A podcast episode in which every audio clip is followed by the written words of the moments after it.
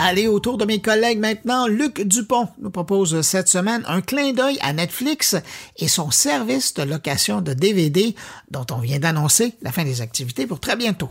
Un peu plus tôt cette semaine, Netflix annonçait ses euh, derniers chiffres euh, trimestriels et ce qui a particulièrement étonné les observateurs, ce n'est pas tant donc ces, ces chiffres-là, le nombre de nouveaux abonnés, le nombre également de nouveaux films lancés sur la plateforme, mais c'est plutôt une, une annonce, euh, au fond, plutôt banale, la fin des DVD chez Netflix. Netflix version DVD, c'est l'histoire de deux Californiens, Mark Randolph et Reed Hastings, qui en 1997, dans une petite ville californienne, vont euh, comme ça partir à la recherche d'une idée d'entreprise. Monsieur Randolph, dans une vie précédente, était dans la commande postale. Dans le cas de Monsieur Hastings, il observait attentivement les derniers développements dans le domaine de la technologie. L'histoire officielle veut que Monsieur Hastings rapporte un DVD en retard, le film Apollo 13 plus précisément, six semaines de retard quand même, ce qui est pas euh, négligeable. On lui donne une amende, comme on avait l'habitude de le faire euh, à l'époque. Il n'est pas content, il n'apprécie pas. Et dans les jours qui vont suivre, il part à la recherche d'une idée marketing. Jusque-là, il s'agit de l'histoire officielle. Maintenant, ce qu'on sait depuis quelques années, c'est que ça n'est jamais arrivé, mais ça nous rappelle à tout le moins l'importance de créer autour de l'entreprise qu'on appelle communément maintenant le storytelling, une histoire pour asseoir l'entreprise. eBay a fait la même chose euh, d'ailleurs euh, à peu près euh, au même au même moment. La réalité, c'est que et M. Randolph et M. Hastings sont à la recherche d'une entreprise, observent un nouveau joueur très important, Amazon, et là se pose la question, qu'est-ce qu'on pourrait vendre qu'Amazon ne vend pas au moment où euh, on est donc quelque part en 96-97, je le précise. Alors initialement, on explore la possibilité de devenir des l'Amazon de la planche de surf, puis l'Amazon de la nourriture pour chiens, ce qui va être lancé à peu près au même moment par pets.com, je le rappelle, qui n'a pas fait long feu par la suite. On va même explorer la possibilité de devenir l'Amazon du shampoing. Comme quoi on est à court d'idées, euh, visiblement, ici. Et là, on tombe par accident sur un article dans un magazine une nouvelle invention japonaise, le DVD. Et très rapidement, le sentiment qu'on a, c'est que éventuellement le DVD risque de remplacer la cassette VHS qui avait cours dans la location de films à l'époque. Et c'est à partir de ce moment-là qu'on décide de lancer une entreprise, l'Amazon du DVD. En 98, le site Internet est, ouvert. La première journée, après 15 minutes, le site en question va cracher, mais c'est pas parce qu'on a une tonne de clients, je le précise. À la fin de la journée, on a 137 euh, abonnés. Donc, 137 abonnés la première journée. C'est un abonnement à la pièce. Donc, chaque fois que vous louez un DVD, vous recevez une facture. Très rapidement, on va comprendre que c'est pas la bonne recette. La bonne recette, en réalité, serait plutôt l'abonnement au mois. Alors, ce qu'on est en train de créer ici, c'est là l'économie de l'abonnement comme on l'appelle euh, communément. Et assez rapidement, donc déjà en 99, un an plus tard, on a 239 000 abonnés et 3100 titres, ce qui est pas négligeable. Et c'est là qu'on va initier sur le plan marketing la, la, la possibilité donc d'aller sur le site internet, je le précise. Vous avez la liste des films disponibles. Euh, vous louez un film, on vous l'envoie par la poste. À l'origine dans une enveloppe blanche, mais très rapidement on comprend que le marketing étant ce qu'il est devrait plutôt être jaune l'enveloppe en 2000. Mais non, on se dit non, c'est pas jaune la bonne couleur, c'est rouge en 2001. Et c'est depuis ce temps-là, évidemment, que Netflix est associé immanquablement à la couleur rouge.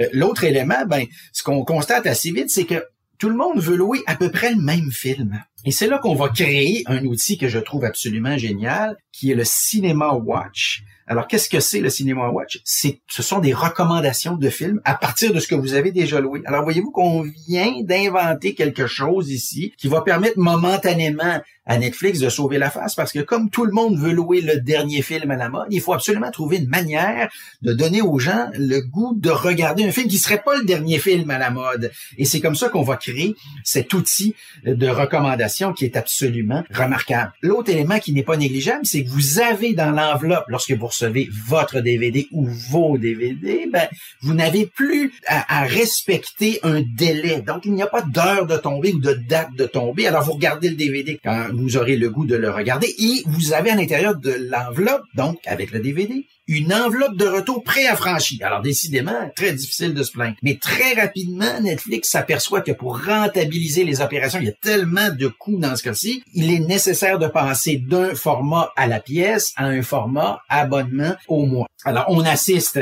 dans les premiers instants à un lancement qui n'est pas facile parce que le problème, c'est que c'est une chose d'envoyer des DVD, mais encore faut-il s'assurer que les gens ont un lecteur DVD. Et là arrive en 2001 ce qu'on appellera en Amérique du Nord le Noël DVD. Alors, c'est le Noël où on reçoit immanquablement, en dessous du sapin de Noël, il y a quelqu'un qui a pensé à vous et qui vous a envoyé, qui vous a donné un lecteur DVD. Et on assiste alors, évidemment, à un phénomène d'accélération qui est absolument remarquable et momentanément parce que ben parce que ça nécessite des coûts énormes. Je rappelle que dans le cas de Netflix, les premiers profits seront en 2006. Donc, je rappelle que le site Internet lui a été lancé en 1998. Donc, il y a un très, très long délai.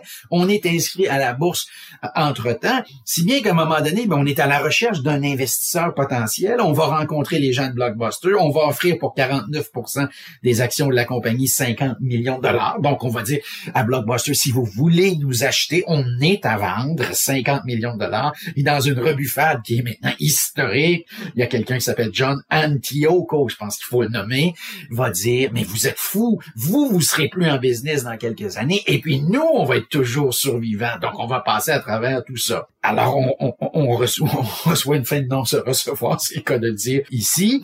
À peu près au même moment, il y a euh, un autre euh, monsieur pas mal connu, Jeff Bezos, qui fait les emplettes. Hein. il achète toutes ces entreprises d'Internet lancées sur Internet qui ont de la difficulté. Éventuellement, il va acheter d'ailleurs les entreprises dans le domaine euh, de la nourriture pour chiens, pour chats, éventuellement le vendeur de souliers également. C'est ce qui va permettre à Amazon de, de développer comme ça son offre de produits qui, à l'origine, essentiellement reposait sur des livres et plutôt des livres universitaires, je le précise. Alors même Jeff Bezos va faire une petite offre à un moment donné en disant on serait peut-être intéressé, Amazon serait peut-être intéressé à acheter Netflix, le Netflix des DVD, je le précise euh, toujours. Et dans ce cas-ci, c'est plutôt Netflix qui va dire non.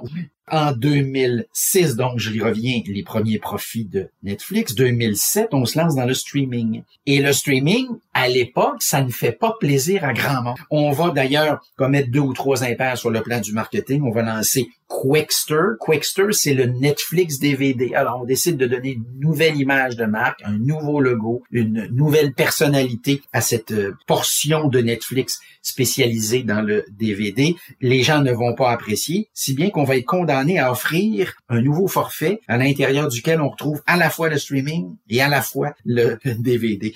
Comme quoi, il n'y a aucune de ces décisions-là, aucune de ces transformations-là qui a été euh, facile du côté de Netflix, mais assez rapidement, on va passer du streaming classique au cloud, donc à l'info nuagique. On est en 2010-2011 et ça, c'est suite à un problème d'alimentation en film qui va durer pendant trois jours. Et là, on comprend, on vient d'ouvrir une porte ici. Hein, c'est, souvent ce qui arrive en marketing. Un défi, un problème, une solution. Et euh, Netflix va sera parmi les premières entreprises à se lancer massivement dans l'info nuagique. Évidemment, un thème absolument central euh, de nos jours dans le secteur des technologies et de la communication plus précisément. Et si bien que, assez rapidement, on va oublier les DVD, comme on les avait probablement oubliés récemment, et on va développer le Netflix que l'on euh, connaît aujourd'hui, qui est présent partout à l'échelle planétaire, format Et donc, ce qui est assez amusant, c'est qu'à travers le temps, il y a Blockbuster qui est disparu. Il en reste un à l'échelle nord-américaine aujourd'hui, un Gaulois